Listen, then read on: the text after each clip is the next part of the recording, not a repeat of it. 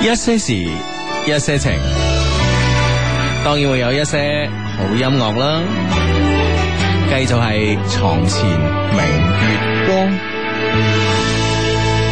談情說笑，不止我倆，在遺忘裏分享，在每段回憶的篇章，讓故事再回響。誰留意到欺君愛侶，亦曾試過爭取，道理像唇煙般一堆，奉勸着每一位一對。樂觀不只是我，自信也發現很多，然後愛着每段故事那一個。床前明月光，怎麼接下一句？誰人在同居，飲初戀的汽水？說着誰在品鑑誰，要遇見每次燈淚，當密友成為愛侶，堪稱壯舉。原來無定數，天邊角落找到，明日便回想，收音機中倒數。記住微妙的暗號，要是你仍然知道，感動故事隨你可去到。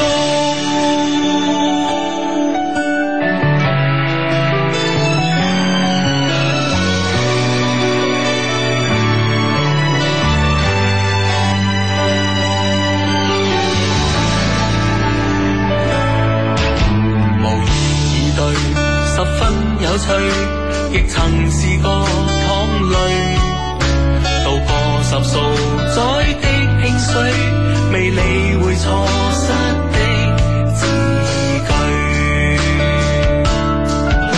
樂觀不只是我，自信也發現很多。其實愛恨會面，誰也會犯錯。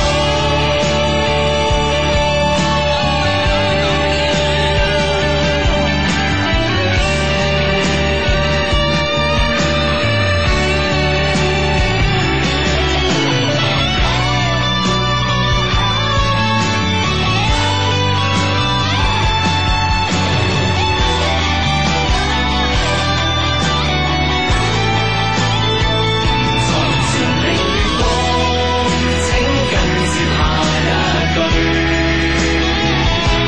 時日像流水，給他多些讚許。別談無謂的差距，也別要後悔怎對。就逝去，如舊愛侶，怎麼去追？無定數，珍惜我便知道。明日便回想，收音機聽倒數，記住微妙的暗號。要是你仍然知道，希望自學會你可到老。只望記錄了一些事情無數，因為有着這班 friend 才做到。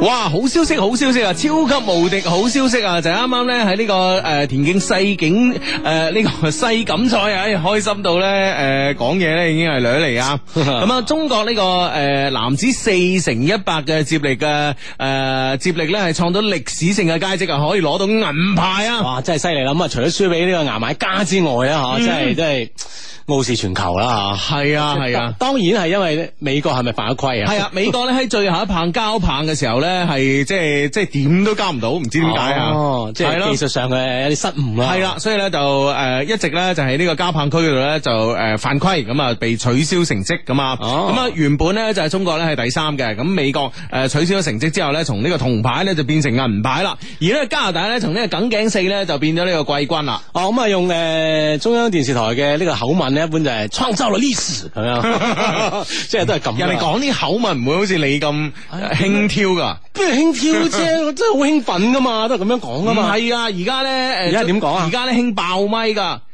啊！ 哇！即刻即刻縮埋啊，即刻避開幾米遠啊！你唔你唔好爆咪啊！ 全部都係飽味。哇！中國真係創造啦呢書咁樣啊，你知唔知 係？又又又好似係喎。係啊，而家全部即係全部都咁啊！反正即係當然呢啲語氣口吻係 咁啊！即係呢個詞彙咧就係、哇！即係喺喺呢一屆嘅北京嘅世錦賽上面啊咧嚇，誒世界田徑錦標賽上面咧就聽到好多呢四個字啊！創造歷史，創造歷史，嗯的確咁亦都係啦，就係、創造咗好多即係中國田徑史上嘅歷史啦咁樣啊！係冇錯啦，恭喜晒佢哋恭喜晒佢哋啊呢四個名字一定會記得㗎，啊陳士偉、謝振業、蘇炳添、張培萌啊，呢四個名字咧唔單止創造咗中國歷史啦，創造埋亞洲嘅歷史啊！嗯嚟自我哋嘅前線嘅記者啊，努力哥咧，哇興奮到講唔到嘢啊嘛，係嘛？係啊，手語咁樣發微信俾我。 除咗手指識喐，其他都唔知點喐，係啊其他都緊晒係嘛？其他梗晒真 係，只能夠打字。哇！真係緊要啦，的確係啦，係特別咧喺亞洲人啦、中國啦，喺短跑上面啦，嚇，呢個咧就係呢個成績方面咧，的確的確的確難能可貴啊！系啦，冇錯啦。OK，咁啊，诶、今個禮拜咧，嚟自體育方面嘅呢、個呢、個世錦賽啦，喺呢個北京舉辦到如火如荼咁啊，嗯大家咧都好關注嘅比賽。誒喺诶呢個足球方面咧，大家唔知有冇關注到呢、個个诶、車仔報價喎啊？系啦，啊，即系阿張张林鹏係嘛報係價咁啊，當然好似啊冇公布呢個價格方面啊，但係咧就喺度傾緊，好似話就嚟就係八月三十一號就係截止噶啦，冇錯啦，啊就得三日嘅兩日嘅時間啦。係啦，咁啊係啊相信啦，咁啊兩個俱樂部之間咧，可能都緊急緊急磋商緊啦，係嘛，唔知有冇機會咧踏上呢個英超嘅賽喂，場？你點睇啊？即係你叫我點睇係得唔得定係點睇先？唔係呢件事你點睇啊？我覺得呢件事係睇得好正面啦嗯哼即係首先啦就被呢個英超賽場上嘅認可啦，俱樂部認可啦。嗯另外咧就好似話即係排除咗好多商業嘅元素啦，嚇點好似樣排除商業元素咧？我呢樣嘢我真係想同你探討下喎。唔係呢樣嘢點解會有呢個咁樣嘅話句咧？就因為源於呢個國安啊嘛。係嗯啊係啊，如果國安因為咧就係飲水機啊嘛，啊呢個贊 贊贊即都係係姓 張，因因為呢個贊助商嘅原因咁啊 大。姓啫。啊，系啦， 贊助商嘅原因，所以咧就希望咧即係引入嗯呢呢一支诶引入呢個球員咁吓，咁樣呢次係唔關贊助商嘅原因啊嘛，嗯所以話就係冇呢個元素喺入边咯，嗯，啊，顯得真係更加就貨真價實一啲我咯。覺得係冇呢個顯性嘅元素啊！嗱，你話咧，誒、之前咧，阿阿阿啊張希哲咧係因為呢個大眾汽車啊係出到面啦咁啊，係誒、我哋需要一個運動員做 sales 咁啊，嗯咁咧就呢個好啱啦咁樣嚇，啊咁、可能係冇呢個顯性嘅元素啊，但係隱性嘅元素有冇咧？即啊係呢、個呢、個車仔啊，當然啦，車仔誒喺國內都好多 fans，但係咧憑心而論，你話即係拉勻全國嚟講，可能嘅 fans 咧會都誒誒、呃都高唔過唔誒、呃都高唔得過呢個曼聯啊呢啲咁嘅咁喎。應該係，咁啊但係問題係即係甚至乎我有班 friend 係去熱刺等嚟噶嘛，即 係係咁但嘛？係人哋車仔呢個即係話新新班誒，即係上上次咩上一屆嘅咩嚟噶嘛，冠軍嚟個英超，係啊呢下緊要啊嘛，係啊，所以佢就係因為呢個喺中國嘅總可能呢、個可能啊，我唔知吓，可能係呢、個呢、個 fans 嘅數量咧及不上咧吓，可能佢哋覺得誒成績仲不及我嘅呢個曼聯呢幾年吓，咁、樣，所以係咪需要引入一啲嘅中國元素咧？咁啊，當然即係中國嘅市場可以令到即係呢啲球隊同俱樂部有無限嘅想像啦，嗯呢個一定啦。而且咧，誒應該係央央五都轉播英超啊嘛，係所以呢樣嘢嘅吸引力咧同樣係巨大嘅。係啦，咁所以咧，你話你話一啲商業元素都冇咧，我係反對嘅。佢只係冇呢個冇顯性顯嘅性啊，即係冇冇冇冇俾大 家知道。系啦，冇錯啦，冇錯啦，只係佢係有一個隱性嘅元素，當然都存在。呢、個呢、個第一啦，第二咧就係阿張林鵬冇可能係攞到即刻去到攞到勞工證啊嘛係係啊佢佢要只能能夠咧，即係去啲其他外圍俱樂部咧打打一年半載咁樣吓，嗯啊或者半個賽季或者一個賽季佢先攞到呢個夠證嘅出場率，咁啊係先可以攞到勞工證上場係啊嘛。係啦係啦，亦即係話咧呢件事咧啊，肯定咧就係如果快嘅話咧就出年夏季之後啦，如果慢嘅話咧就分分鐘咧就係明下下一個賽季再下下一個賽季啦，即係啊哦下一個賽季呢呢件事先會發生啦。嗯所以你你都要知道係係係係有咁樣嘅嘢喎。啊，嗯咁啊，所以咧，诶，但系所以雙方俱樂部咧，我相信都會即係特別恒大方面咧，都會好慎重嘅考慮啦，咁吓。嗯，當然有啲 friend 又話拒絕咗佢報價定係點，咁可能咧呢個消息咧，仲喺度靜待緊啦啊嗯。系啦，咁啊，诶、因為咧，诶、因為咧，我哋仲未收到話恒大正式拒絕咗個報價，咁呢樣嘢咧就诶、誒令張林鵬好失望，因為佢一直都好想出去，好想踢嘅係啊，話佢咧，诶、琴日晏晝咧，诶、係發咗個微博噶嘛，即係好個微博個內容咧，我唔係好記得，但係秒刪咗，哦，咁樣樣啊係啊係啊係啊咁有冇 friend 將佢傳低咗？ 啊當然當然有啦， 絕對會有啊啦。 嗱嘅嘅嘅意思咧，就話請尊重承諾，即係俾我達成我嘅理想咁樣。哦咁咧、所以咧，大家覺得咧就係佢誒之前咧咪同恒大簽到二零二零嘅咁啊五。年嘅約啊，係啦，咁啊會唔會咧裏邊咧都話恒大咧係俾咗呢個承諾俾佢，比如話去到呢、個誒、呃五大聯賽嚇，即係我哋嗯中、中超係第六大啊嘛， 人數計第一大啫 嘛，就現場睇人數係啦，咁咧就誒、呃去五大聯賽聯誒呢個聯賽踢咧就誒、呃恒大咧會放行啊嘛，好似就係有呢個口頭承諾，哦即係意思話佢誒，即係呢個又通過微博隔空咁樣對俱樂部咧就講一講嘢咁啊。嗯嗯嗯啊哈咁係啊啊，誒道理上我諗都會好，即係俱樂部都好慎重考慮呢件事嘅。雖然咧時間比較短促，係嘛，嗯。啊咁啊，最尾結果為點咧？其實就嚟緊呢一兩日就會知分曉噶啦。系啦，咁啊，其實咧，作為球迷嚟講咧，其實咧心態都诶几、複雜咁啊。第一咧喺我喺我個人角度啦，我覺得诶、呃如果佢有機會咧可以出诶、呃、國踢波張林鵬咁啊，嗯咁樣可以出國踢波，而且咧睇啲咁勁嘅隊咧，我覺得梗係等佢開心啦，咁啊絕對啦嚇係啦，但係就而家咧就係驚佢話即係诶混一年半載之後咧，好似張稀哲咁啊翻嚟，咁咧就好似有多少唔開心啦。嗯哼，咁啊，但係咧就喺即係傳媒方面咧，都講到實牙實齒啦，包括阿木穗啦，吓，嗯甚至乎誒呢個俱樂部嘅 CEO 啦，嚇都岌晒頭話想要佢咁，嗯即係好似好勁啊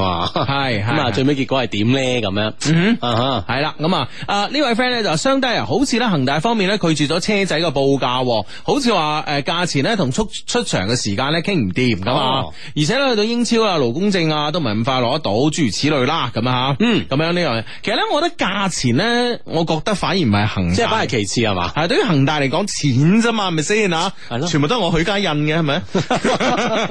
仲有其他股東嘅，唔係佢印佢咪就係印啊嘛。係啊，佢咪就係印啊嘛呢樣嘢係咪？你你阿阿志你你話你話邊個賺錢啊咧係咪？肯定有人紙個賺錢叻啦係咪先？絕對㗎啦 有人紙係咪？啲錢係佢家印嘅，咁啊佢印銀紙嘅咁佢佢呢樣嘢，我諗咧阿許生咧應該咧阿許博士咧應該咧就唔會係誒、呃太過計較嘅，反而咧就話對於保護球員方面咧，哦其實呢樣嘢即係又好難講喎。嗯哼，但係之前傳出一度咧，就恒大就冇講對價格方面嘅即係有咩要求啦，但係都話一定要保證佢嘅出場時間咁樣。啊嗯可能呢樣嘢方面咧，反而係最重要噶啦咁樣。咁啊、嗯當然價格唔可以太低咁啊，呢件事亦都係誒雙方要要要即係商量嘅一件一件事啦咁啊。嗯哼，啊果然咧有 friend 截咗河圖啊，真係㗎，呢個世界絕對係咁㗎。花小 X 啊，即刻咧將呢個張林鵬呢個秒刪呢個微博咧，就截咗圖話誒誒俾我哋睇下，誒、請尊重承諾，然後把風險留給離夢想一步之遙的我吧。哦嗯，即係我上唔上到場唔關你事 啦，係咪先？我睇飲水機又好，睇雪糕機又好，我嚟承擔呢個風險。啊，即係畢竟企喺張林鵬嘅角度咧，都係非常非常之期待啦，可以踏踏足呢個英超嘅賽場啦。嗯嗯嗯啊，的確係嘅，對於一個足球運動員嚟講，可以打一個咁高水平嘅聯賽啊，嗯應該都係即係呢個夢想啊，應該可以咁嘅。系啦，系啊啦，系啦，系啦吓嗯，嗯，咁啊，好，咁啊呢個 friend 咧就俾诶俾佢意見啦吓，咁啊佢話咧其實車路士咧完全唔需要張林鵬嘅，咁又唔係咁講嘅，佢佢後防咧睇嚟呢個賽季咧都都比較討厭噶吓，咁啊佢一诶佢話咧诶一支球隊咧大名單有诶只有二十五個人，而車路士咧外號係出租車，總共有二十六個人咧租喺出邊， 啊其中啊有一個好犀利嘅巴西右後衞咧诶诶對外出租緊。哦，即系嗯即系专门仲有好多勁嘅出租緊啊！系啊啊嗯哼哈咁啊，當然啦，其實企喺一個俱樂部咧，喺即係攞一個球員嚟講咧，可能都有好多方面嘅考慮啦。嗯嚇，當然我哋之前都講到，有會唔會有啲隱性嘅因素考慮，我哋係唔知嘅咧，咁係嗯嘛？咁都要考慮在內噶嘛。系冇错啦吓哦，OK 咁啊，诶诶呢个 friend 咧就恒大內部最新消息， 啊張林鵬咧震 咁係咪我哋都讀啦？係咪先？點知啫？係咪？OK，先？孖手真 啊，係嘛？系啊，咁啊，將咧劉洋啊呢個車路士咧談判破裂，大家等住官方宣布啦。诶、車路士咧係加咗價嘅，亦話诶亦告訴咗張林鵬嘅租借地，恒大咧喺上場時間上面亦放棄啦。但喺回購條件诶、呃方面咧，回購條款咧诶、呃、車路士唔願意簽，所以咧談判破裂。即誒即係仲有咁樣嘅一樣嘢嗯，好多嘢傾掂晒咯，上場時所間以。所以我哋我我我哋估嗰啲全部啱晒啦，係咪先吓？嗯嗱、錢我覺得咧就係诶恒大都要個面子，係咪先吓？嗯我先將啲錢打落你帳户度，你打翻俾我另計。 關關鍵呢個面子係其實係攞到嘅，應該喺即係中國嘅咁多俱樂部入邊咧，即啊係即係比較真正嘅輸出運動員啊去呢個五大聯賽啦。系啊哈咁樣啊，咁樣呢樣嘢咧就係誒車路士肯加價，都講得恒大恒大原本話你要誒話俾我聽你租去邊啊嘛，啊我講埋俾你知啊你外租啊講埋俾你知啦，啊商場時間誒恒大即係話你要你要同對方傾上場時間，嗯咁呢樣嘢好難傾嘅喎，係咪先？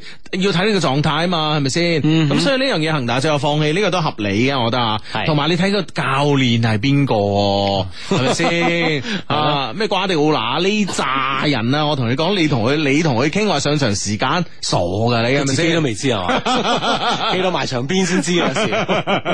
系咯，咁呢樣嘢我覺得恒大又真係又真係冇辦法嘅，咁啊，真係冇辦法。啊只不過呢就話即係對回購條款啊，即係話你你到都再收㗎啦呢诶嗱，我覺得係咁樣，即係話你你你車路士咧，你如果你個，佢係通過中介公司诶啊唔係回購條款嘅意思啊，係你車路士咧，如果唔哦唔要佢啦诶如果唔要佢啊，諸如此類，或者你要賣佢，我係有優先權。啊嚇，嗯，咁樣樣係嘛？係啊。哦，呢件事傾唔掂。哦，咁真係可惜啊！係咯係咯啊，咁真係可惜啊！吓，咁啊，诶，足球方面都仲有另外一件诶、誒不大不小嘅事喎，啊，呢、個富力換教練喎，啊吓，係啦，有個新新嘅，好似係咩啊塞爾維亞定係邊度？即翻係反前南沙夫嗰前啲。南斯拉夫個教練啦，又係咩圍棋嘅，反正啊，係啦係啦嗯反正全部都捉圍棋嘅， 捉圍棋嚟一踢波啊！系啊，足球黑白噶嘛，所以捉圍棋又黑白子咁啊，係咪先嗯 OK，咁啊 反正咩圍棋啊？新你教練咁啊，即係呢啊個哈保衛戰咯，要打響係嘛？系啊系啊系啊，咁啊仲有個诶體能教練咧，好怪喎，個名叫電燙豆喎， 哇，唉好有 power 啊啦， 好有包啊，真 揸係。足晒電啊！係啊，咁啊，希望咧，诶，富力可以即係诶补給成功啦，咁樣吓，咁樣诶，出年賣個好價錢啦，咁樣吓，啊，即係你你咁嘅你，保級成功咪再打落去，做咩要賣好價錢咧？唉，何必咧？咪鋪鋪咁樣搞，即係好嗱。我覺得咧，有啲嘢咧，有啲生意啊，你如果將佢當係一個生意嚟做咧，即係太曲折啦。呢啲生意，我我覺得張老闆無謂喺度堅持呢啲嘢，係嘛但係有啲係你做得到，有啲係你做唔到嘅，有啲咩嘢啊？又再換教練，再引啲勁嘅外援，嗯咁咪又得咯。而家即係中國足球俱樂部好簡單嘅咋， 哎，就就係得幾板斧嘅咋，喂你你唔覺咩？喂，阿志啊，我又同你講啦，做係房地產好簡單嘅啫 嘛，係咪先？買塊地，跟住起個樓賣咗就得啦。係啊係啊係咪係先？啊點解有啲人做得掂，有啲人做唔掂咧？咁啊係。係咪先？即係有啲生意係咁啊！你你唔好話做房地產啊，嗯嗱，你你去街市賣魚啊，有啲檔口就賣得好，有啲檔口賣得渣啲嘅喎。咁啊，當然咁係啊，咪即先係總係有叻與唔叻之分，係咪？先？嗯你如果係咁樣咁樣去做啊，大佬咁十六支中超球隊咪全部 全部全部同分可以做到，係咪先？ 反正俾錢就得啦，係咪先吓啊？咁啊，即係即係啊暫時嚟講啦嚇，呢個中國呢個足球聯賽起步階段咧，嗯。好多時候都係咁噶，慢慢先更加睇啲內功啊嘛。反正我覺得咧，即係話如果係誒、呃如果係更即係如果係有啲其他企業咧諗咧，其實我覺得即係富力真係可以諗下買不妨買，即係買相信咧，嘅大把企業咧都想買呢個殼嘅，係嘛？嗯哼啊都想喺誒啊十六支隊入邊玩一玩咁啊係嘛？嗯嗯嗯，其實其實其實買賣球隊呢啲嘢咧，中東人成日做噶啦，係咪先？冇乜丟唔丟假噶，你你邊個記得邊個買咗個球隊，後尾又將個股份又轉咗俾邊個，又賣咗嘅啫，嗯係咪先？你邊有記得㗎呢啲嘢？關鍵你好似啊你話齋係嘛，即係當 當生意做就 O K 啦係。一門生意嚟嘅啫嘛，係咪先？啊，所以呢啲嘢咧，我覺得咧，價錢啱咪買咯，係咪先？或者咧可以咁樣啊，其實我我我都諗過啊，即係哇， 即係其實咧嗯即係可以等我買啦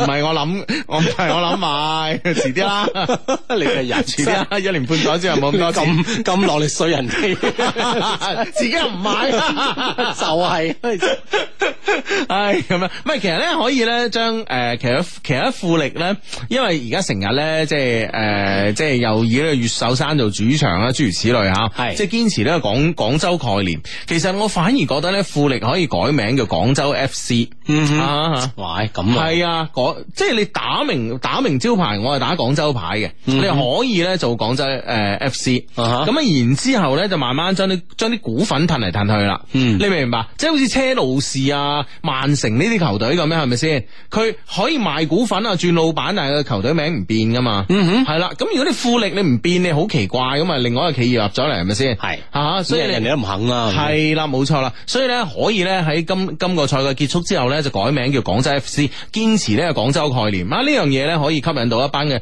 廣州嘅呢個 fans 嘅，即係嗯有本土情懷嘅呢啲 fans 嘅，係嘛啊第二咧喺你喺個股份轉讓方面咧，其實靈活咗好多。嗯啊，當然啦，即係誒。呃即係你話我遲啲會唔會買咁啊？即係主要睇我啲生意做成點啊！ 大家都大家會唔會上網支持買多兩件衫褲着下啦啊吓？唔該 晒。咁啊，誒，咁啊，呢個 friend 講話，誒，又聽講話富力同越秀山傾掂咗話咩成唔成包嘅嘢喎咁樣啊。咁如果傾掂咗，即係嚟緊下一個賽季，人哋都落力打喎。係啊，啊咁，你即係吓，你個嗯你個諗法就吓嗯， 暫時各自一陣喎嘢。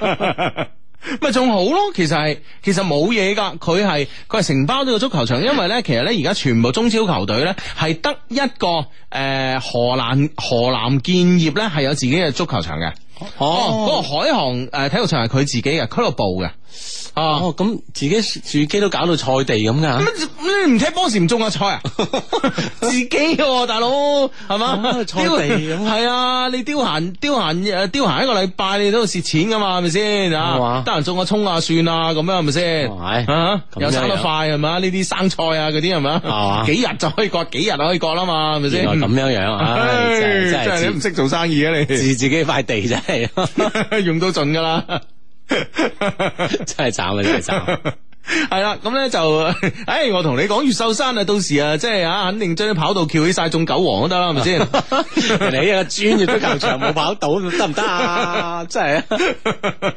佢唔係起啊，啊即係诶、誒我我我俾你承包，嗯因為而家呢啲產權咧就係體育局嘅，即係所有基本上中國嘅體诶、即係除除咗河南河南之外咧，河南建業之外咧，咁啊全部都係诶屬於當地體育部門嘅或者政府嘅嗯嘅球場啦，總之啊，即係要咁要剝離出嚟啊！系啦，咁你然之后咧，你係你係同佢 book，你等於同佢 book 場啊，同我哋咧即係去去去租個球場踢波冇乜區啊或別者嘅係，打上羽 毛球啊冇乜區別嘅， 一樣嘅啫，只不過係即係 book 就 book 一年咁解啊。哈，啊係啊，咁啊平啲啦，哦咁啊，係啦係啦，咁你只不過咧就，唉，如果咁啊，成個越秀山俾你承包咯，你一年俾俾幾多錢我就算啦，咁啊樣你想中衝又好，踢波又係好係嘛？啦，開演唱會又好，揾譚詠麟又好，係咪先？啊你中意啦啊係嘛你中意啦，咁樣係咁樣，係咪？啊哈咁啊呢個 friend 話我哋認錯，居然唔記得你哋錯過半個鐘咁樣啊，唔使認錯，friend 嚟噶嘛，係嘛？係啊。啊咁啊，聽歌誒，即係漏咗啲可以上官網啊，三個 W dot L O V E Q dot C N 上面咧，係 down 翻落嚟聽嘅。嗯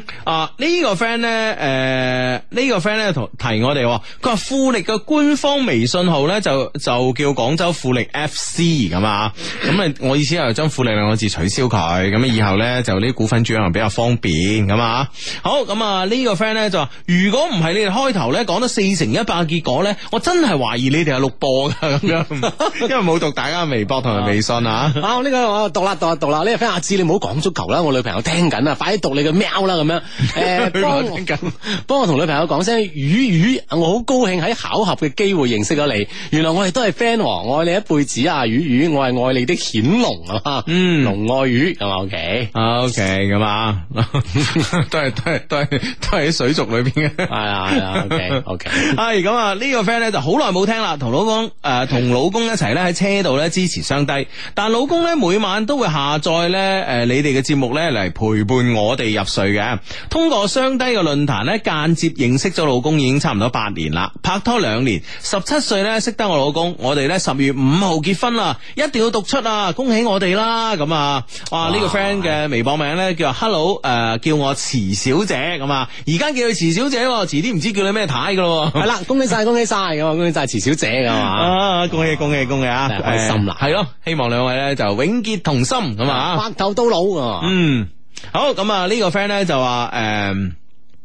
誒，親愛上帝，我問老，我問我老公咧，誒、佢前任嘅嘢啊，我老公咧竟然一五一十咁樣答我喎，問咩答咩，連升華嘅事都肯講喎，啊你完全冇呢個心理準備啊！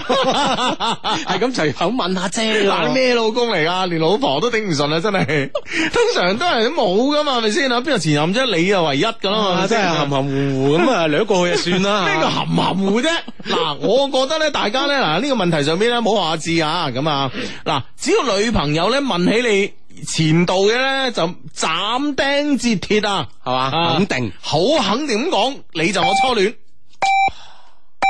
係啦，歡迎繼續翻返嚟我哋嘅一些事一些情呢個節目啊！嗱，啱啱我啱啱我微博咧係未讀完噶，佢親我相低，我問我老公咧佢前任啲嘢啊，我老公竟然咧一五一十咁樣回答我啊，問咩答 咩，連升華嘅事啊都肯講啊！如數家珍， 人哋啊勁哦，哇嗰次 咧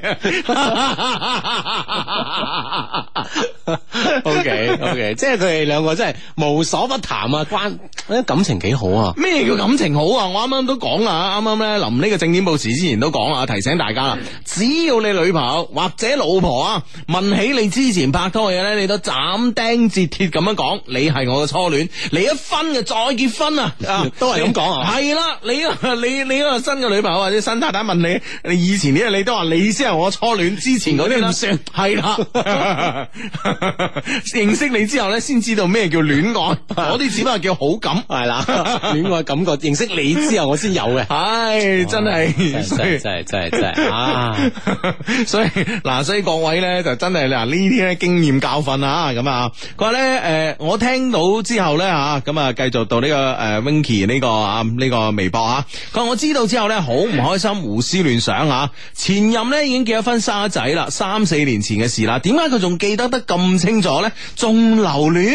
問佢點解肯講？佢話唔想呃我喎。男人係唔係咧都唔願意咧？誒、自己嘅情史俾人知道嘅咧，好鬱悶啊！好奇心作怪啊！求相低解釋咁樣吓。嗯，唉，你話啲女生啊係嘛，人哋真係係嘛，即係和你又盤托出咁啊，你有好奇心，人問咧吓，你又你又你又你又聽咗之後，你自己又唔舒服，你揾嚟嘅呢啲嘢咪係先啊，點算啊？係嘛，咁啊咁啱啊撞撞正一個即係咁老實嘅老公咁啊，你問得啦咪講咯咁啊。咁老實呢、個老實咧，誒、我覺得咧， 我覺得可唔可以咧，即係誒、改成咧蠢蠢地嘅老公咧，真係係咪先啊吓？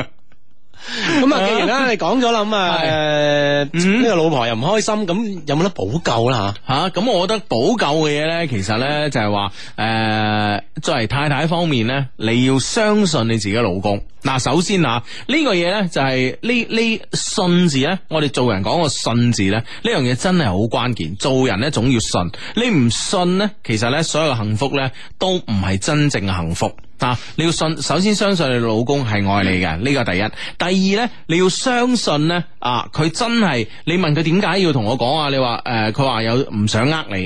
咁你相信佢係對你嘅百分之一百嘅呢個誒誒誒，對你啊，對你係百分之一百嘅呢個吓？呢個坦誠係嘛啦，即哦係呢呢係啊樣嘢好緊要啊！即係呢個即係夫妻之間嘅嘛，坦坦誠誠太嗯係啊，坦係誠啦太重要 啦。係啦，所以咧呢呢啲咧，你要信你老公，信佢之後咧，其實嗰啲嘢咧，啊，佢記得只不過係佢記性好啫，係咪 先？因為人記性好冇罪嘅，係啊優點嚟 嘅，係啦，某種情況之下係優點嚟噶，可惜就係可能記咗呢方面嘅嘢，其實你喺呢方面記性太好咧，其實可能未必係係一個好嘅優點。但係總嘅嚟講咧吓，喺成個記憶力嗰個範疇嚟 講咧，一個人嘅記憶力好咧，代表佢聰明，係咪 絕先？對係啦，其實咧不妨你可以問下佢其他問題嘅，比如講叫佢列舉下你種種嘅優點啊。我以為你啊，佢背呢個圓周率添，唔係， 即係啊，你即係列舉你嘅種種優點啊，咁佢都會如數家珍講晒出嚟。咁換言之，你咪開心好多咯，係 嘛？即係充分利用佢嘅優點咁樣，發揮佢長處咁啊。成日都係成日咧都喺度兩公婆玩呢個記憶力遊戲係啊。啦，某年某日點 咁啊？卒之玩到上呢個最強大佬。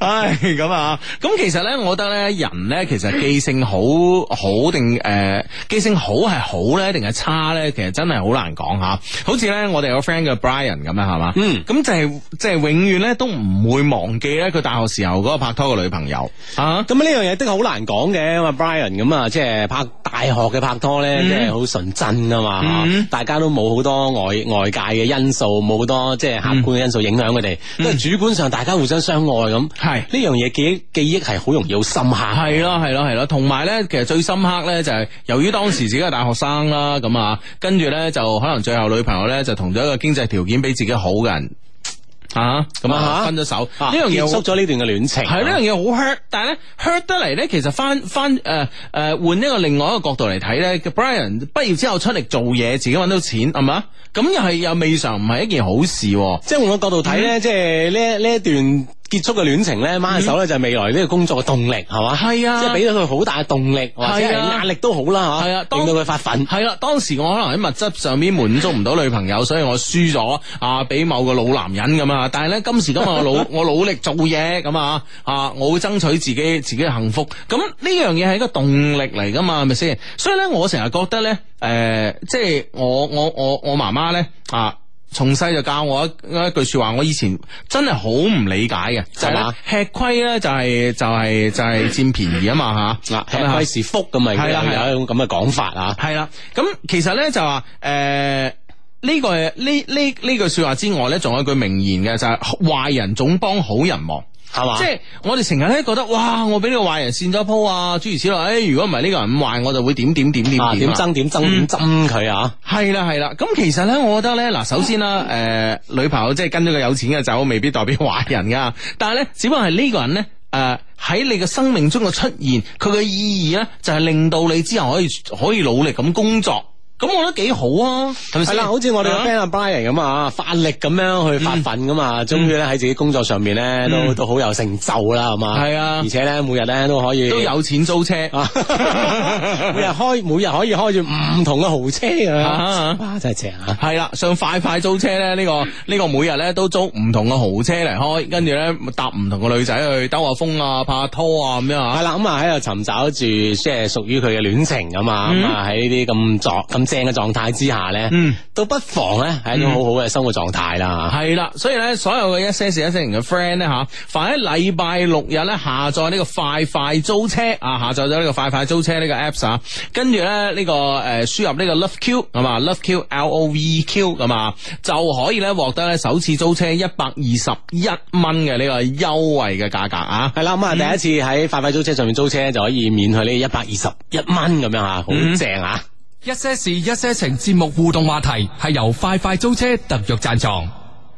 係啦，繼續翻到嚟一些事一些情啊！我哋嘅節目呢、個 friend 咧就話咧，诶诶诶，呃佢、嘅人生咧有一個好大嘅抉擇吓。哇啊，呢、個 friend 咧叫李偉剛咁啊，诶、相低相低，小弟咧做出咗人生最重要嘅決定啊，就係決定咧北漂啊，尋找我嘅電影夢啊。哦九月份咧我就去北影進修，唔知會唔會咧诶、呃又喺北京咧诶、呃、会唔會啊喺北京咧诶、呃又有中意電影嘅 friend 咧，又喺北京又中意電影嘅 friend 啊啊喺诶喺北京咧吓，好、期待新嘅生活嘅開始啊！有兩路開金口幫我加油咧，就肯定事半功倍噶啦，哈哈哈！快啲幫我加油啦！咁啊咁啊，李偉剛加油咁啊加！油加油吓！嗯呢個咧誒有有住電影夢嘅人咧，的確係一個好有夢想嘅人吓。嗯咁啊去到北京啦、北影啦我有一個我有一個發財夢，我算唔算一個夢想 人啊？阿志 點解電影夢先係夢吓。嗱想？嗱嗱嗱，即係 即係其其其實咧吓，好多時候咧，我哋我我哋對夢夢想係咧，即係覺得即係喺藝術層面上咧，係佢覺得啊呢個人真係好有夢想啊啊。咁當然發財夢都係一個夢想啊咁嚟拍 嘅， 電影發財咧？啊通過拍電影嚟發財。咁呢個夢想就變得好高 尚啦，絕對係一個好夢啊！即係比開一間金鋪會更加有夢想，你會唔會覺得係咁咧？ 所以英皇聽起身係所以英皇要去拍電 影。哦，原來咁樣，係咪先？係咪 先？即係夢夢想都即係有有有好好多種理解噶嘛， ？O K O K，喂，咁我哋又拍電影啊，我哋真係要啊！係啊係啊即係令到我哋嘅夢想咧係啊嚇更加高大上一啲啊！係啊係啊，型型格一啲啊係嘛。啊，即係講出嚟都型啲啊！我有一個電影夢，係咪啊？我有一個發達夢。哇，兩你者話爭幾遠啊？高下立見啊！咁咪就係 係咯，係啦，咁啊，即係同即係衷心祝福呢位啊去北影嘅 friend 啊嗯，電影夢啊，夢完北影咁樣啊，嗯幾正啊！係啊係啊，哇！你今日真係提提醒咗我吓，真係點咧啊有時真係噶，你譬如話啊，我個我個夢想係拍一出好受大家歡迎嘅電電影。係嗯係啊，即係當然個背後嘅隱性，梗係有好勁嘅票房啦，啊呢個我哋係唔提嘅係哼，嘛？係啊係啊，咁啊，我要拍，我要開一間好受大眾歡迎嘅金鋪。係啦。你話你話你 話你話你話你話你話，爭幾遠啊你？即係所以呢樣嘢啊，係嘛嗯嗯夢想㗎嘛，啊，真係唔同啊。係啦係啦。嗯，嗯哼，祝福佢啦，咁啊，相信咧都會有喺北京咧一齊有呢個電影夢嘅我哋嘅 friend 嘅吓，嗯咁啊可以多啲傾偈交流啦，認識咁樣。嗯哼，咁啊，OK，咁啊呢個 friend 咧就話軍訓嘅時候咧，新嚟嘅女班主任啊，超年輕，超靚，關鍵咧就係 Fred 啊啊，佢叫陳，跟住一個拼音係 L I A N G 靚啊，l i ang 靚啊，啊即係本身名都靚嘅，啊，陳靚咁啊，啊咁啊，誒同佢 say 聲 hi 啊，咁啊呢個 friend 咧叫風弟仔咁啊，風弟仔個新嚟嘅女班任超年青超靚啊，嗯咁聽我哋節目嘅女生都係咁噶啦，一般嚟講，係啦，即係呢嗯個即係平均水準啦，係咪先？即係即係靚靚字當頭噶啦，冇乜咁特別啊。 咁我哋啲 friend 絕對係咁噶啊啦。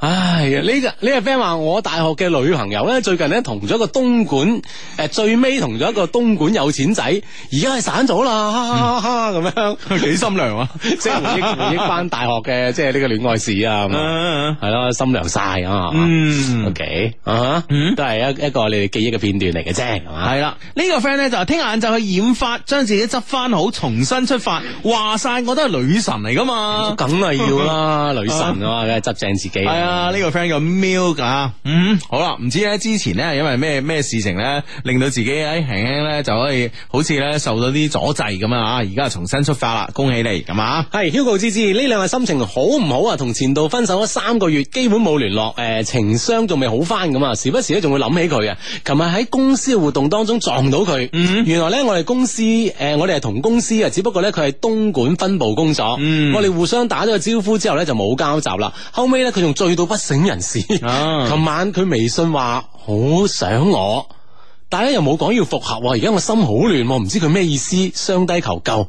嗯哼，嗱，咁我覺得咧，首先咧就係話，誒、就係、話你前度咧撞到你之後咧，咁啊，梗係呢個心情咧再起波瀾啦，咁啊，啊，但係咧佢咧就係只係話想你，係啊，冇話復合咁啊，咁呢方面咧有兩個有兩個解釋嘅，第一咧佢只不過係撞翻你之後咧個感覺又嚟咗啊，但係當佢喺東莞嘅時候咧，啊，可能咧佢對你嘅呢個思念咧係冇而家嘅即係呢個撞翻咁強烈啊！係啦，呢、個程度上冇咁強烈嘅，咁啊呢個只不過觸景生情啊，可以咧誒、呃不理咁啊， 係啦、呢個咧係一方面嘅一方面嘅可能嘅原因啦，第二個方面嘅原因咧就話佢可能都想復合，但係咧一開波同我復合咧，我覺得好少男嘅又會咁講，嗯哼，其實都要重新即係要一啲時間上嘅即係交往啦，嗬。係啊，咁但係呢樣有一個因素要考慮喎，琴晚佢醉到不省人事嗯咁樣，即係酒醉之後發嘅微信，即係喺係清醒與唔清醒之間，嗬係，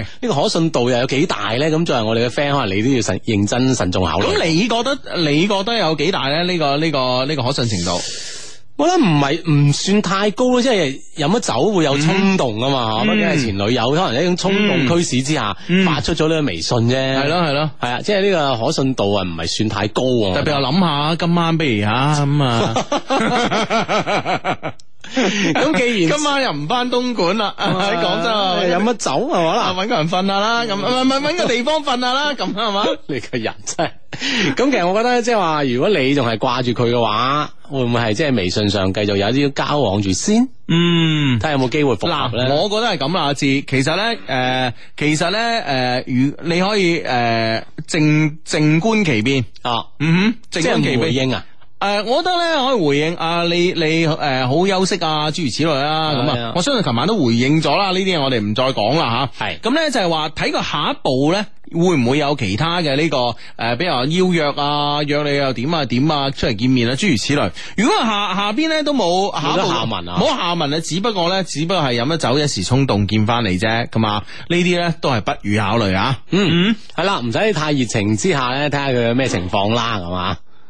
嗯嗯，咁啊，喺呢呢個 friend 話，誒，好耐冇聽你實時節目啦。最近咧有個女 friend 話，佢而家中意佢之前拒絕過嘅男仔咁樣，嗯，啊，但係咧因為之前佢誒。你蓋會啊呢啲啊，因為之前拒絕過佢啦，所以而家真係唔敢開口表白啦。自從係拒絕過之後咧，佢直佢哋一直都係以好朋友身份相處喎。誒、有機喎嚇嗯佢驚開咗口之後咧，連好朋友都冇得做啊！所以咧，佢係叫我問下雙低點算，該唔該表白好咧？如何表白咧？求雙低賜教咁啊！佢都喺度聽緊㗎咁樣。我覺得咧就係話誒，呃人哋咧之前同佢表白過啦，拒絕咗啦，咁啊，跟住嗰個人咧就唔繼續表白啦，咁啊，嗯但係仲係係好 friend 喎咁咁樣嚇樣，仲係好 friend 咁啊，咁我覺得呢個時時間上咧，你誒、作為一個女仔嚟講啊，啊，其實無論男仔女仔啦吓，其實呢件事廣泛嚟講吓，其實你俾機會佢咧，對方係 feel 到嘅應該，特別係好朋友。係啦，好朋友之間，比如講誒，好、簡單啲嘅身體語言啊，或者一啲言語上嗯嘅話題啊，嗬、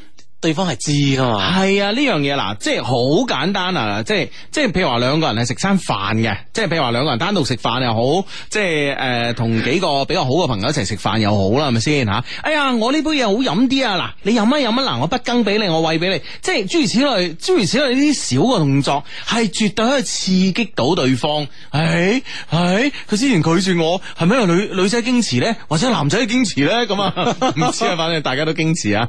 啊，咁樣會唔會咁咧？即係呢啲係刺激到佢嘅一啲小嘅動作、小嘅親昵，係咪先？係，嗯。喂，其實咧，既然被人拒絕過之後咧，仲願意同對方一直做以好朋友身份相處咧，其實自己心中嘅諗法咧，應該係未死心嘅，即係我覺得啊，作為一個男生嚟講啊，我女生拒絕我啦，誒，但係我好 friend 喎咁樣，嗯係嗯咁我肯定覺得仲係有機會噶嘛，咁只要你輕輕有一啲暗示嘅話咧，呢件事咧，其實機會非常之大啊。啊啊，更何況你係一個女生咁啊，係嘛係？啊，等男生主動啦，咁你又唔急於表白嘅，嗯，係咯，冇錯啦吓，但係咧要俾啲位佢，一定要俾啲位佢，你明唔明白？有啲位咧係令到咧，佢係覺得咧你誒、呃你對佢咧係另眼相看嘅，同其他男仔嘅朋友係唔同嘅。呢樣嘢咧一定要俾位俾佢，知唔知啊？嗯，係啦，呢個位一出現咧，其實呢個機會咧就好大噶啦。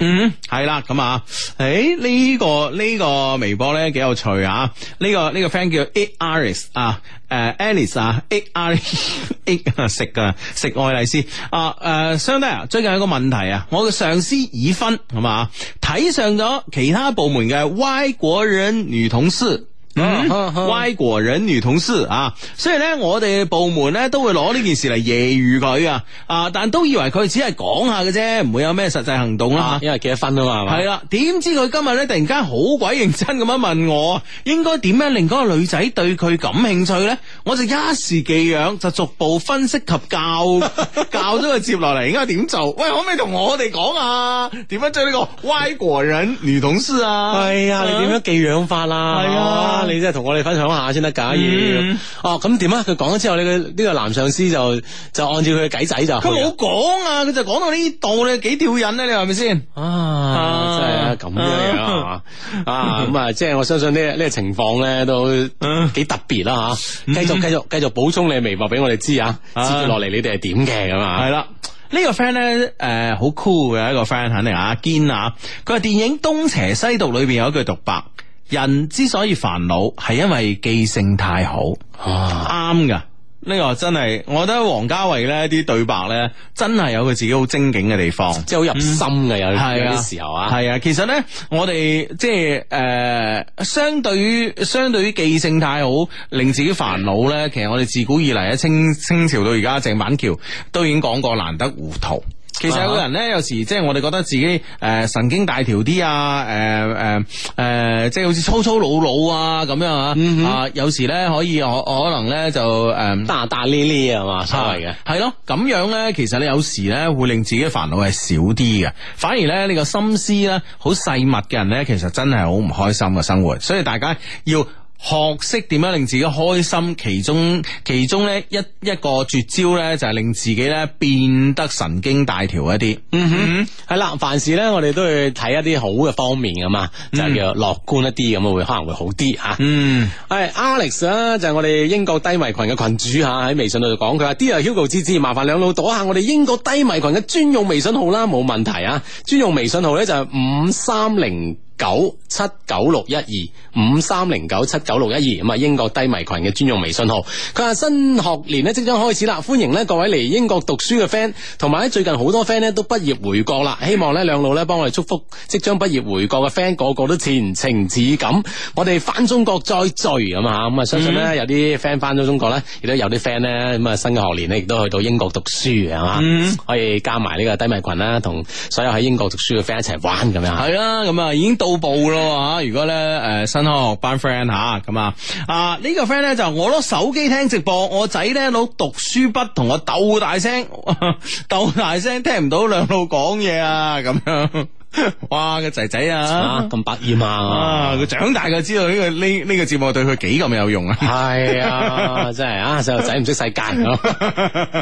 相睇我最 近嗰日啊，我同你啊點講嗰日咧就係誒嗰日咧，我同阿 boss 啊，我同阿係 boss 咧就係即係誒。呃啊，唔知講咩啦啊，咁咧就係、就係講係啦，咁樣誒誒。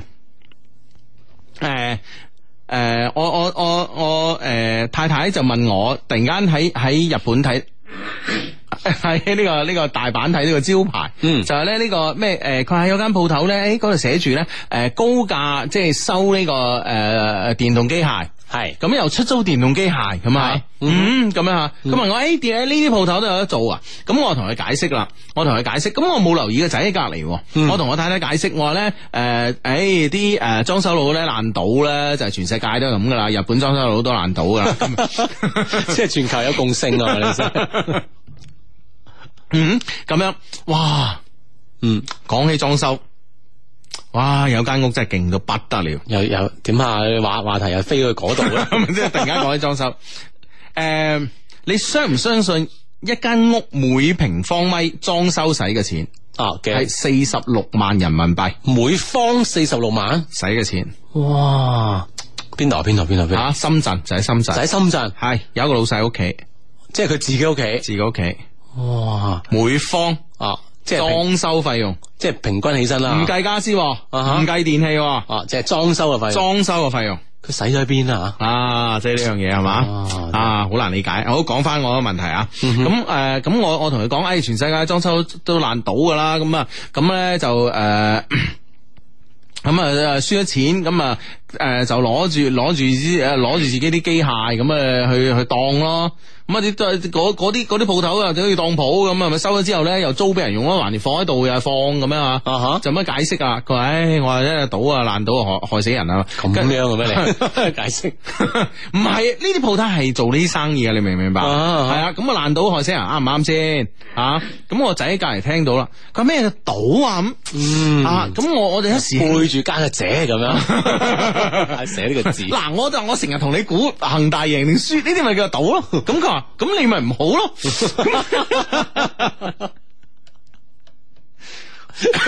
又唔同你玩， 你弊啦 嗱。 咁我同佢講，我話呢，我哋都唔涉及金金錢嘅吓，係我物質嘅，大家即係啊賭賭贏咗叻啲咁啊，贏叻贏下叻呢啲冇乜所謂嘅。唉，我話總之係黃賭毒呢啲嘢咧，就千祈唔好掂啊。跟住我仔咧就話：你不如解釋咩叫黃？ 死啦！越講越拖你嘅人跟住我同佢講黃啊，我哋大個先識過呢啲嘢。 點解先啊同佢同佢五歲僆仔解釋咩叫黃？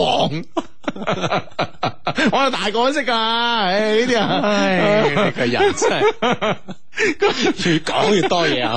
咁啊，反而毒咧就比較好解釋一啲咁啊，咁啊好簡單嗱，呢嘢有毒嘅唔食得啦，係咪先？咁有嗯係啲啦人咧明知有毒都要食咁啊啊。咁啊上癮噶，系啦，咁啊傻仔咯，咁樣 咁啊，係咪先？呢啲係易解釋嘛，你即係啲咩黃？哇！ 我真係嗰下嘢飆晒汗，我突然間覺得你點同佢講啊？色字頭上一把刀咁咯，你唔好講啊啦，越講越麻煩。 唉真係點解釋啊？真係，唉，真係頭都痛晒。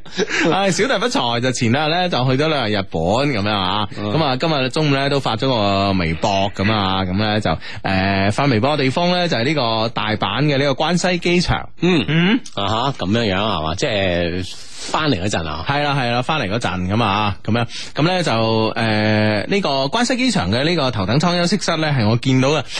我去過咁多次嘅頭等艙嘅休息室裏邊咧，最冇嘢食嘅，係 嘛，啊 但係好多酒飲。咁可能每每個頭等多休息室都都有佢嘅強項 咧，佢強項區就係咪係先？酒。係佢側重於係啊酒，佢 個酒，哇！好多日本嘅酒啦，即係我我如果誒啲、朋友咧睇到我微博，覺得發嗰啲酒咧，即係少部分。係啊，只係真係少部分哦啊，因為咧嗰度咧，誒、我發覺嗰粒頭咧，佢係有啲誒，呃佢、有啲係威士忌啊、香檳啊、誒、紅葡萄酒、白葡萄酒啊，同埋哦呢個誒、呃、乾邑嘅咁嚇。咁另外一邊咧就有好多好多嘅日本酒，嗯。我幾後悔，我幾後悔，我後悔到不得了。點啊？吓、我應該帶個樽入去裝啲上飛機飲啊！有啲咁嘅事咩？唉咁 啊，系啊系啊系啊，因為因為我真係我真係有呢個企圖，我出咗去門口望咗下，啊原本咧成街都有嗰啲自動自動販賣機咧，即係係賣飲品嗰啲冇喎，望下望下， 如果有咧我求其咧就又買買啱嘢啊我我買支嘢，跟住倒咗佢，啊飲咗 佢啦系啊，跟住咧裝酒，哇嗰日就發達啦，真係。咁樣樣系啦，咁啊奉勸咧各位咧，如果係即係有機會去日本玩，又喺呢、個个呃大阪飛翻嚟廣州嘅啊，咁啊又咁啱啊，就買咗個頭等诶、呃、头等舱嘅機票嘅 friend 咧，其實咧都不妨做好呢個準備嘅，真係啊，啊，抵即啊，係真係抵，即係帶到啲啱啱罐罐啊！ 帶啲空樽 又去裝酒。啊！呢、個 friend 喺微博上問我哋意見啊，相低我最近咧同一個女生咧都幾曖昧下噶，嗯見過面啦，睇過電影啦，咁啊手臂又挨住手臂啦，咁啊最近咧誒傾微信到開始。傾電話，但我咧同佢關係咧仲係未弄清楚 啊！嗰陣咧，我聽完節目就會同繼續同佢傾電話噶，係有咩意見咧？咁樣，嗯哼，其實呢啲關係要需要弄得好清楚咩嚇？嗯兩個人就係咁樣樣，咪幾好啊嚇！如果人都好似你咁啊，即係點點中意中意同啲女仔不清不楚啊，真係係咪先？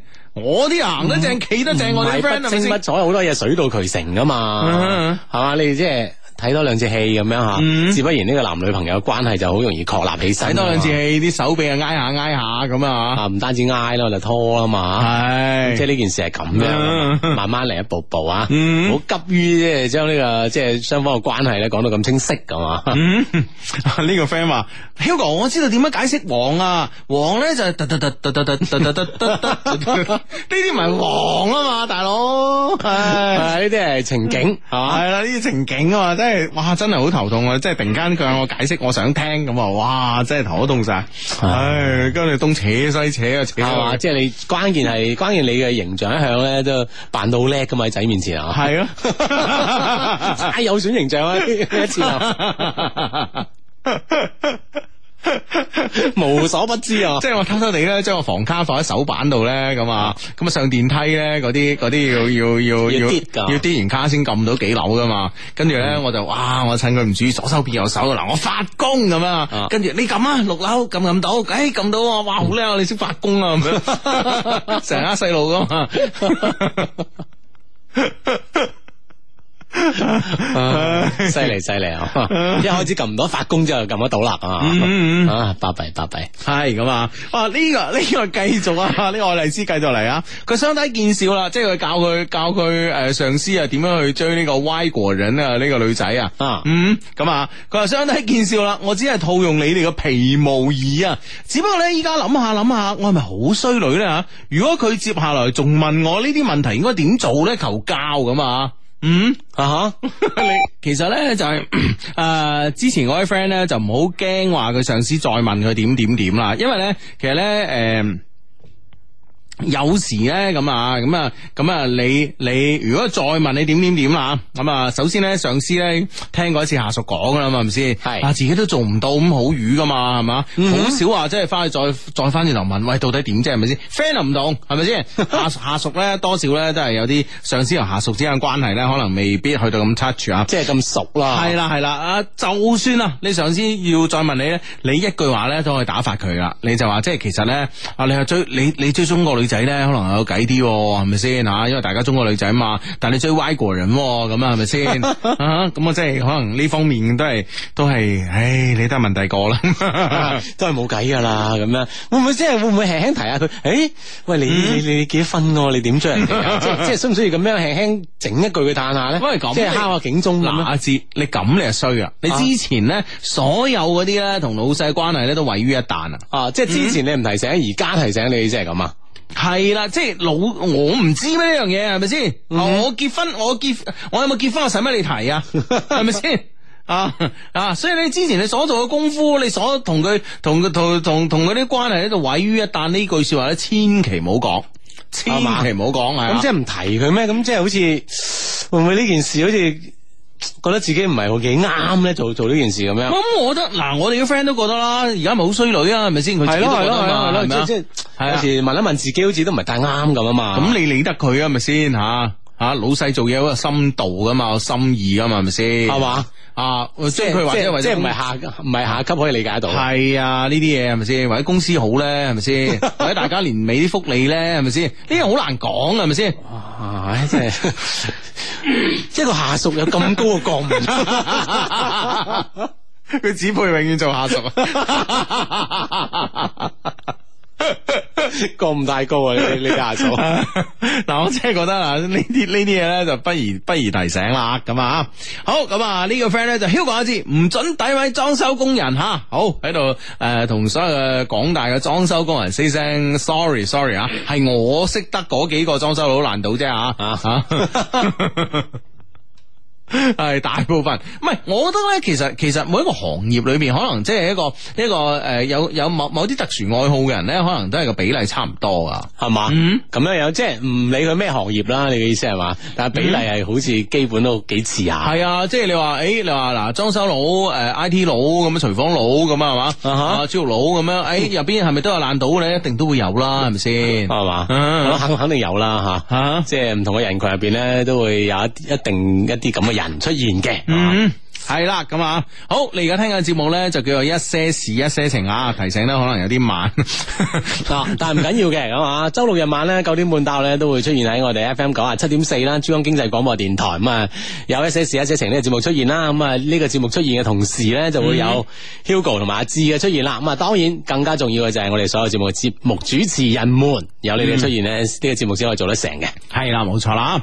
好咁啊，雷先生、姚小姐啊啊诶、呃發過嚟啦嚇，Hugo。曾經咧覺得夫誒、呃 sorry 啊，Hugo 曾經覺得婚姻咧離我好遙遠，直到八月二十六號，我鼓起咗勇氣買咗一扎玫瑰，戴上咧之前買好嘅求婚戒指，帶佢到沙面嘅星巴巴對開嘅嗰個花園，單膝跪低，講出姚善文嫁給我啦。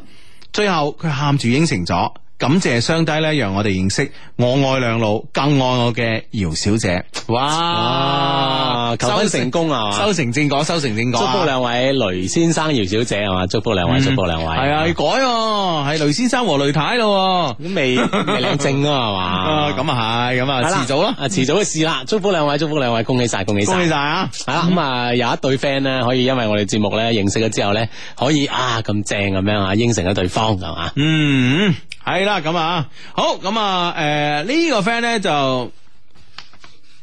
诶、呢、個个 friend 咧就 send 咗封個 email 俾我哋啊，咁啊，咁啊，所有個 friend 咧都可以咧 send email 嚟我哋呢個充滿感情嘅電子郵箱啦，loveq at loveq dot cn 吓，l o v e q at l v e q dot cn 裏边啊，咁我哋等緊大家嘅 email，同我哋一齊分享大家彼此嘅故事咁啊。系咁啊，即系可以将你嘅好多嘅感情故事又好啦，生活当中啦、学习当中啦嘅故事啦，同我哋一齐分享嘅。咁啊，相信咧好多 friend 都都想聆聽你哋嘅故事嘅啊吓。嗯，Hugo 阿志咁多年啦，一直咧聽住，最近咧遇到超級大嘅難題啊！真心希望咧雙低可以指點迷津啊！我咧一九八九年嘅。結婚四年，育有一兒一诶、呃一女一仔咁啊，女女六歲係我婚前生嘅，仔仔三歲。先生咧大我一年，為人內斂，好似诶、呃自閉咁啊。啊佢哈阿媽話未見過佢對一個女仔講咁多嘢㗎，可以咧诶咁自在咁樣相處啊！聽佢阿媽咁講咧，我都幾飄飄然㗎。我只係覺得咧佢酷酷地咋，不過咧一時忽冷忽熱咧都好難受落咁啊！嗯。嗯，啊，佢同先生嘅一個狀態係咁樣樣啊。系啦，有一個六歲嘅仔仔啦，咁啊，同埋一個诶，唔、係 s o r r y 有一個六歲嘅女女啦，同一個三歲嘅仔仔，咁啊，呢、個六歲嘅女女咧係婚前生嘅，咁啊，嗯，诶、驮住女女嘅時候咧，我就覺得咧，我哋之間咧有啲唔合適嘅地方啦。不過咧，女女咧係我嘅第二胎，咁啊，嗯，啊，應該唔係第女女係第二胎啊，即係之前有生嗰、個。佢意思係咪第二次懷孕咧？嗬 O、k 我相信係咁嘅意思可啊能。咁理解系咯啦，。睇埋落去啊。不過女女係我嘅第二胎啊，我阿媽話落得多咧會冇得生噶啊，应该系第二次懷孕啦。係我當時我十九歲，我好驚，而且咧我一直認為咧女人一生咧只可以有一個男人，如果唔係咧就會好诶。诶、呃就會好似角角咁咯，咁啊，嗯，角角係咩嘢咧？係咯，啊咩叫角角啦吓？嗯，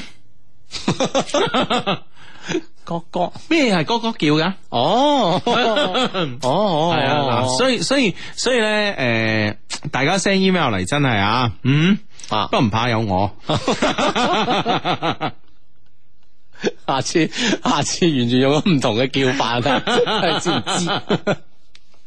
唉，咁啊，啊哈，所以咧，我一直咧期望啊，佢可以咧為自己改變。後來咧，我先知道咧，原來佢有中度嘅憂鬱症嘅。佢每日咧喺廣州上班，我咧就我咧就喺屋企增城呢邊上班同埋湊 B B。當然啦，佢媽媽咧都有幫手嘅，但可能係佢誒，可能係佢嘅生活壓力重咗，我哋之間嘅話題咧更少，佢更冷啦。除咗女女咧，冇咩好講啊！一嘈交咧，誒、诶、呃就一嘈交就喂呢呢呢個係咪粗口嚟嘅咧？我唔敢讀啊！嗯哼，啊，反正咧，即係因為可能有壓力嘅原因啦，嗬、嗯就會有嘈交係嘛啊係。啦，除咗女女之外咧，又冇乜話題吓、次次咧都係我收拾戰場啊，煩到死咁啊！哦，掉爛嘢咁啊，因為我睇到個掉字啊，我啲驚驚地哦，。即係你以你超凡嘅理解能力啊， 唔使驚有你咁你，你睇你嘅人真係 喂，大佬，你廣東話你寫個調字出嚟，真係好有聯想噶嘛，係咪先？特別我 OK 識得你係嘛？關咩聯想事啫？你 又係啦，我識 啊，Raymond，Raymond，係啦係啦 Raymond 同華明。係啊，係啦呢啲呢哇啲！一直話想促成佢哋兩個兩大粗口 高高手之間交流對決啊！ 唔知啦咁樣啊， 係啦咁啊，即係嗌嗌交又有時仲掟埋嘢添啊，系啦系啦系啦，嗯啊诶、呃，無奈咧嗰時咧我诶、呃又有咗仔仔咁啊，嗯啊呢、個咧係第五胎啦。哇，嘿，真係犀利喎！嗯嗯，咁樣啊，咁咧诶懷孕咧第六個月，我發現咧佢出边咧有一個十五歲嘅女仔，啊？喂，未未成年噶、哦，唉，真系啊 吓，哇！呢、個老公真係啊，係啦，呢個小三咧仲發短信俾我，話我管唔住老公，影衰晒女人喎咁啊！我都好無奈啊，我唔想同小三嘈，因為咧我知道咧問題咧係出喺我同我老公嘅相處方面啊！啊，點知呢個小三咧仲咄咄逼人話、啊，激到咧吓、啊、我我話聽日去學校揾佢， 係啦，佢就話好啊，啊係佢啊佢就話咧佢係教好人啊，想教我同老公嘅相處之道，嚟學校揾我唔緊要啊，啊 我而家係教緊你啊，啊同老公點樣相處啊，咁樣，哇，哦係哇，有啲咁嘅人嘅吓，啊係啊係而且係一個學生咁啊，十五歲真係唔識世界，係 啦，完全唔識世界 啊！ 啊，真係犀利啊，真係犀利啊！咁啊，OK，咁啊。我仔仔啊，誒、嘅孕期咧嚇，啊成、個孕期咧都係哭鬧中度過嘅。雖然咧最後咧我哋冇離婚啊，但係咧離離誒，但係咧離婚嘅苗啊已經喺我心裏邊種落咗啦。我嘅生活咧只有兩個小朋友，而丈夫咧係週末先至翻嚟嘅。佢翻嚟咧係因為失眠，生活習慣同正常人相反。誒、我覺得咧我哋相互之間嘅感情好淡，我更多嘅係咧喺心裏邊咧埋怨佢。除咗咧有時同仔女玩下咧，誒、佢都冇咩分擔我嘅呢、個呢、個即係即係家務上嘅勞累吓。啊哈，啊咁啊，即係周末翻嚟啦，因為佢平時喺廣州做嘢吓，而家佢住喺增城嗯係咪？啊系啦，不過咧，我感覺到啊，仔女咧對於佢嚟講咧係生存嘅支柱。嗯，即係畢竟咧，仲係好，我估佢都係好好錫呢個呢呢對仔女啦。嚇嗯，嗯嗯係啦，我我喺工作中咧亦有唔少嘅追求者喎。嗯，哇！我哋我都話風一轉㗎，系啦，我哋嘅 friend 都係條件好噶啦，係咪先吓？無論外形啊，定係性格，係嘛？嗯啊！我生我喺我而喺工作中咧有唔少嘅追求者，雖然咧佢哋咧佢哋咧都知道我有一對仔女啊，不過咧我都冇咩時間應酬佢哋，一落班咧就翻屋企，我好乖噶。最曳嘅咧就係識咗誒個咧細我兩歲嘅契細佬阿奕。阿奕咧一百八十三 cm，校草兼夾咧好幽默。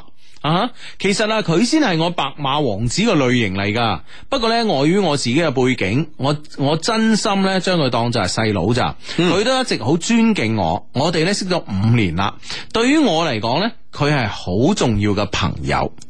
係啦，咁啊，我諗雙方嘅交往咧，就呢個以姐弟相稱咁樣嗬，咁啊，其實咧就係朋友嚟嘅，咁啊，關鍵咧就話佢係佢種男，係佢心目當中男白馬王子嗰種形象喺度啊，所以呢種呢個關係之下咧，兩個人交往得好好咁樣，嗯咁都 OK 啊，即係識一個藍顏知己咁樣樣咯，嗯。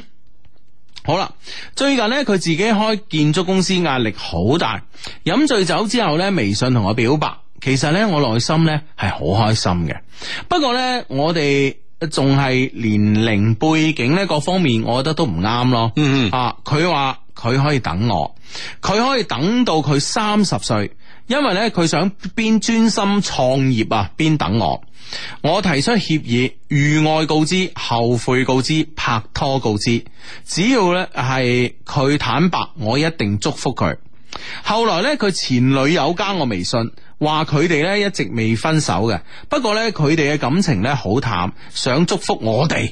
哇！啊，咁樣樣啊，而家而家即係呢個關係就變成錯綜複雜咗啲啦唔會啩啫吓，咁佢關鍵就話。 ？A B C D E F G 你都都冇冇問問 題題啊！唔係啊！即係關鍵就話咧，佢之前呢五年咧，啊其實真係好好相安無事咁度過啦啊。一次酒醉壓力之下，咁啊表咗白之後咧，我哋寫 mail 嚟嘅 friend 願意同佢有一個協議喎。嗯呢件事係幾咁緊要啊？係咪先？咁咁而第對方嘅前女友又冇咗出嚟，要祝福佢哋。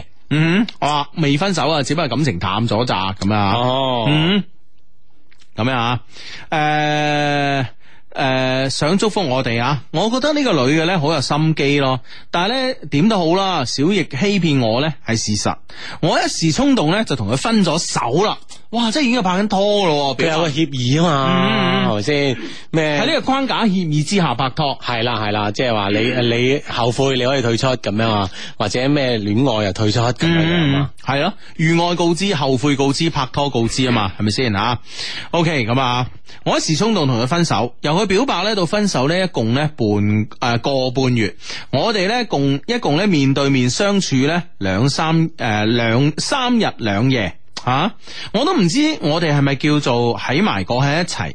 不過咧，佢講誒，佢講過咧話，一直一直咧，佢講過嘅話，一直一直咧都喺我腦海裏邊重複咁啊。嗯我感覺到咧，佢講嘅嘢係真心嘅，但係咧唔知道會唔會其中有咩誤會，或者係不得已。唉，我都冇去求證啦，我只係覺得好心痛，但係咧俾人誒、呃但俾人感覺咧吓，俾人玩咗好唔舒服，或者係五年姐弟嘅感情，或者係五年嘅幻想，諗起咧都係得一個字心酸。我只知道呢一刻呢，我想離婚。一方面呢，我面對唔到我自己嘅丈夫啦；一方面呢，我想離開增城，離開有阿奕嘅城市。嗯哼啊哈，哦，即係呢一刻咁啊，離婚嘅念頭咧又再次起翻身係係嘛？我要小心咁處理丈夫嘅感受，畢竟呢，佢有憂鬱症，佢呢段時間呢，可能感覺到呢同我有問題啩，一直想咩咩啊嗯哼，咩咩？咩咩你你就咪羊嘅叫，哇 哥哥就係雞。係啊，咁你係咪先咁咁啊？咩咩就係羊？天 啊！咁即係啊真係唔啱咩？ 啱嘅。想咩咩啊？OK，唉，OK，咁啊，咩咩一直啊，先生都一直想同佢咩咩，但係咧我真係唔想咯，佢就發我脾氣，我同佢講想翻廣州翻工，帶仔仔咧落去我阿媽啊廣州我阿媽嗰度生活啊，我好注意自己嘅語氣啦，我話離婚誒、呃我話離婚之類啊，咁啊，唔知點解咧，我哋講講下咧就笑得出嚟，我都唔知係有咩問題，點解我哋咧可以笑得出嚟嘅？係咯，即係講到呢啲咁嚴肅或者係咁即係咁嚴重嘅問題嗰陣啊，點解會笑笑咗出嚟啊？嗯，係咯。吓，嗯，奇怪，我覺得呢下子離婚呢可能會有困難嘅，不過呢，我覺得呢處理好仔仔女女個問題呢應該好辦，所以呢，我想先同我誒誒、呃呃我想呢先同我仔仔搬走，女女年齡比較大，應該 OK 嘅。嗯哼，Hugo 係咪想問誒、呃我咁急離婚係咪為咗阿奕呢？咁啊？嗯其實呢，都有少少嘅。 因為咧分手之後嘅第十日啊，佢話好掛住我，字裏行間咧表示咧等我做出決定之後啊，先至咧解釋點解要呃我。我問亦啊對我有幾成假，佢話咧誒可以話百分百假，又可以話百分百真咁樣啊。哇！呢啲答案真係點理解咯？啊！真係完全理解唔到啊！真係， 我 連連哥哥同咩咩都理解唔到嘅人，更加冇話理解呢啲答案啦，係嘛？交俾你理解，交俾你理解。 唉啊！誒、其實咧我都知道，我同阿奕咧之間嘅可能性咧，可能好低好低。不過咧，我事實上咧覺得夫妻之間咧唔應該用仔女去維係咯。如果用仔女去維係咗六年嘅。誒、六年啊，都維係唔到愛情，可能最後咧到此為止行唔到落去。唉，所以咧，我而家咧誒，我唔想啊七老八十先至離婚啊。最重要嘅係我十九歲咧就誒、呃困住咗喺佢屋企，我仲有好多自己嘅夢想，一直咧都誒、呃一直咧想做啊想玩嘅嘢咧都未曾實現過。我本來咧打算九月啊，女女開學咧就開始誒、搬翻去廣州啦，但係咧越到九月咧。我就個心裏邊越驚，係唔喎知道自己係咪做得啱，我跪求雙低指點指點，我真係好亂。嗯，你哋如果唔讀出咧，都回覆下我啦。嗯哼，即係面面臨住自己婚姻方面嘅一個抉擇啦。畢竟誒，即係當然阿奕呢單嘢就另另計啦，嗬。其實佢同佢即係呢個丈夫之間嘅交流啦，好似佢話齋咧，交流甚少啦。而且丈夫可能有一個中度定輕度嘅抑鬱症，中度係啦，抑鬱症咁樣，嗯我令到咧可能即係喺呢個夫妻感情方面啊。嗯，佢覺得係唔係咁如意嘅，而且佢好後生啊啦，十九歲識而家個女六歲啫，先得廿五歲咁啊，嗯係咯，咁後生可能仲有好多夢想啊，咁樣啊嗯或者對生活有好多嘅諗法同期盼咁。喂，即係企喺佢嘅角度提出呢個要求咧，嗯其實又好似即係按佢所描述啦，其實都好似情理之中噶喎。嗯啊，畢竟交流兩個人交流少咧，呢件事咧，的確係一件好弊嘅事啊。嗯，啊哈，咁但係面臨住佢又驚，但係對方係一個有一個咁樣中度抑鬱症嘅患者吓，嗯會唔會咁樣即係刺激到佢，令到佢病情惡化，會唔會做出一啲？不理智嘅行為咧，呢樣嘢會唔會就係我哋發嚟發 mail 嚟嘅 friend，即係心入邊最擔心嘅一件事咧？所以佢都唔敢話好認真同佢傾，講下講下都講笑咗啦，已經。嗯，嗱，我覺得咁樣啦，我覺得咧，其實誒、呃人誒、呃要做一件事啊，唔好話即係誒、呃做一啲自己關乎自己理想啊，諸如此類嘅事。我覺得任何任何嘅人做一件事咧啊。宇宙嘅萬物咧吓，都有呢個能量嘅守恒呢個定律。嗯，你做一件事咧啊，你達成咗自己理想咧，必然咧喺另外一方面咧會啊呢方面有所得，嗰方面咧必然有所失嘅。呢個能量守恒嘅呢個定律咧，放喺宇宙萬物裏邊咧，我覺得都係通用嘅。所以咧，我我我我我我所想講嘅一句嚟講咧，就係話，如果我哋呢個女仔 friend。佢想要過自己嘅獨立生活。嗱，首先我我贊成，我贊成阿志你嘅觀點，將阿奕嗰單嘢撇埋一邊先。係，嗯，啊，將阿奕嗰單嘢撇埋一邊。啊，一個你想完成自己嘅夢想，想做一啲自己嘅事情，或者咧唔想做，誒、呃唔想喺一段名存實亡嘅呢個婚姻裏邊繼續生活，你做出嘅選擇咧，其實我覺得係啱嘅。嗱，首先喺呢一點方面，我覺得係啱嘅。咁而你做嘅方法咧，其實我覺得都係啱嘅，一步一步嚟。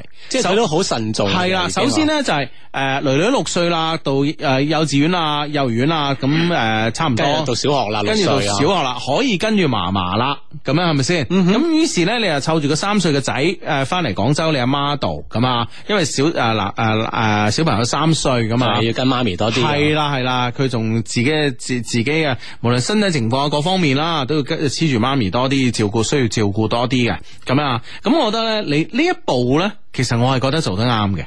嗯啊，一步步嚟。好好難講，即係話誒誒呢一步係人好難講。其實人，我覺得做每一件事你都好難講話，而家可以判斷佢對定係錯。嗱，一切咧都要由歷史嚟講，係咪先？即係首先咧邁邁出咗呢一步啦。首先話你誒抱誒抱住佢仔仔嚇，翻到廣州屋企同自己媽咪生活咁啊。唔一定抱住嘅，我覺得可以推車啊。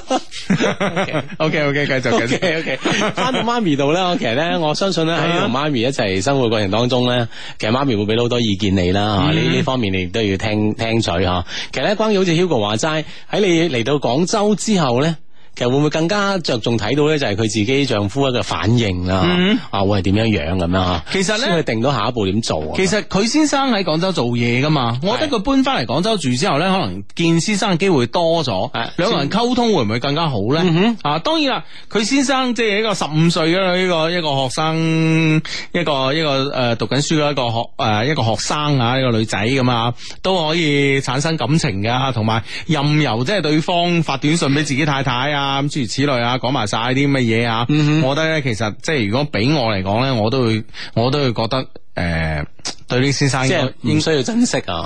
嗯 唔係，我覺得咧，一個人係唔需要珍惜一個唔珍惜你嘅人。係咯，係咯，係咯，嗯係咯，即係唔需要珍惜大家呢段咁樣嘅嘢咁啦嗯吓。係啦，咁啊邁邁出呢一步之後咧，我相信咧個答案咧，自不然咧，慢慢就會出現喺你面前噶啦，嗯一步步嚟啦，係嘛。我覺得你一步咧行得啱嘅，但多口講句吓，我覺得同阿奕嗰度咧，我覺得誒冇、必要再繼續落去糾纏。啊嗯哼，不過其實佢都啱嘅喎，佢嚟咗廣州之後咧，同增城嘅阿奕咧，會唔會就呢件事咧，就真係慢慢更加即係地理上嘅距離啦，嗬、嗯慢慢會更加容易丟淡啦。嗯其實都係 O K 嘅，一舉兩得啦，即係邁出呢一步咁樣吓，係係啦。祝好，祝好啊！祝好你先啦，咁樣啊誒、呢個 friend 咧有唔同嘅睇法，佢話嗰時咧同小三嘈交都冇離婚吓，而家咧發現有人中意自己啦，就迫不及待咁想離婚，理想只係藉口啩。對兩個兩個孩子嘅責任，做媽媽嘅要想多一啲咁啊，呃咁所以咧呢樣嘢就誒、我哋咧要同要從動態嘅呢個呢、個誒、呃一面咧嚟睇現在發生嘅事情嘅，係真係我哋冇冇冇可比性嘅。嗯哼，即係暫時嚟講咧，诶，寫 mail 嚟嘅 friend 咧，其實都係一個心裏边嘅諗法啊，即係同我哋分 friend 分享嘅。嗯只不過咧，我相信咧，佢未同佢自己丈夫去講到佢自己嘅心入边嘅諗法啦，吓、嗯但係邁出呢一步咧，其實可以喺時間方面咧，俾多一個緩衝大家，嗯因為更加可以諗真啲咁樣啊。係其實呢樣嘢係一個比較理智嘅行為啊。嗯，係啦係啦，啊哈係啦，所以我覺得係即係阿奕嗰度咧，我覺得係唔好擺咁多心思落去啦。如果算你辣啊係啦，如果你真係追诶追求人生嘅理想啊，喺做嘢方面啊，諸如此類，喺廣州更加可以實現你嘅理想話咧，我覺得咧诶先將。嗰段嘅感情擺低嗱，我又唔敢講。當你同你先生離咗婚之後，啊，你你同阿奕會唔會修成正果？呢啲好難講。但係咧，我只係覺得咧，喺你未作出一個決定，未作出一個對誒、呃小朋友負責嘅決定之前咧，糾纏太多嘅感情因素喺入邊咧，只能夠令你自己好混亂，而混亂之下做咗個決定咧，一定係錯嘅。嗯哼，系啦，咁啊，首先將一啲更加重要嘅事咧擺喺之前先，咁啊，一啲诶、呃即係比較诶唔、太重要嘅咧，撇埋一邊先，咁俾阿嗯葉啊呢啲咁樣樣，嗯係咯、嗯嗯，啊呢呢、個呢、個 friend 咧就話咩咧？哦，佢話阿志啊，你幫我同阿鴨鴨講啊，咁樣。 哥哥咩 咩，跟住到啱啱咁 生日快樂啊！今日咧過得唔夠 完美，等我帶你去更好的 I love you 咁啊樣，OK，係啦係啦，嗯啊咁啊相信咧好多嘢咧就會越嚟越完美啊吓，啱唔嗯啱？生日快樂，生日快樂！系啊，好咁啊！呢、個 friend 咧，誒呢、個 friend 話同同學喺廣州玩咗幾日，最後咧發現咧，誒、不能夠咧同你有意見相反嘅人出去玩，而且咧我哋途中 途中就嘈咗交，啱啱喺火車上咧講咗個暗語，隔離大叔仲望咗一眼我， 而且咧附近廣場咧仲聽到你嘅節目咁樣，誒邊個廣場聽到哇你嘅節目啊？哦真係真係呢啲氛圍真係好啦，咁啊，嗯啊正啊，咁啊唔好嗌交啦咁。啊嗯，係啦，係啦，係啦，咁啊，咁啊呢诶呢個 friend 話叫佢認真諗下，佢話如果同第二個男喺一起，是否會比現在更加幸福咁啊？嗯其實咧都唔需要咁快諗住話同邊個在一同第二個男嘅在一起嘅吓，先解決你兩個人之間問題先，呢個更加重要唔啦。係我我我哋誒、我哋個 friend 嘅意思咧，就係諗下你以後嫁咗個咩人啊，同老公咧相比，誒、馬手唔夠你呢段婚姻好添啊，咁你諗清楚係呢即個係意思，慎重，慎重係呢個意思，係啦係啦啊，，慎重都係啱嘅。嗯。系咁啊，好咁啊，诶、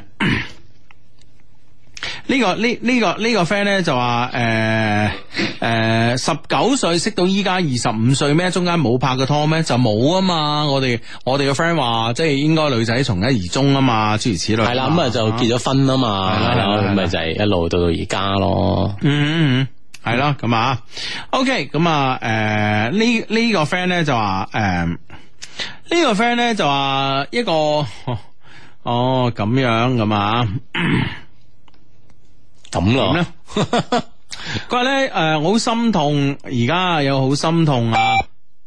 嗯夠鐘啦哦聽晚就見。哦。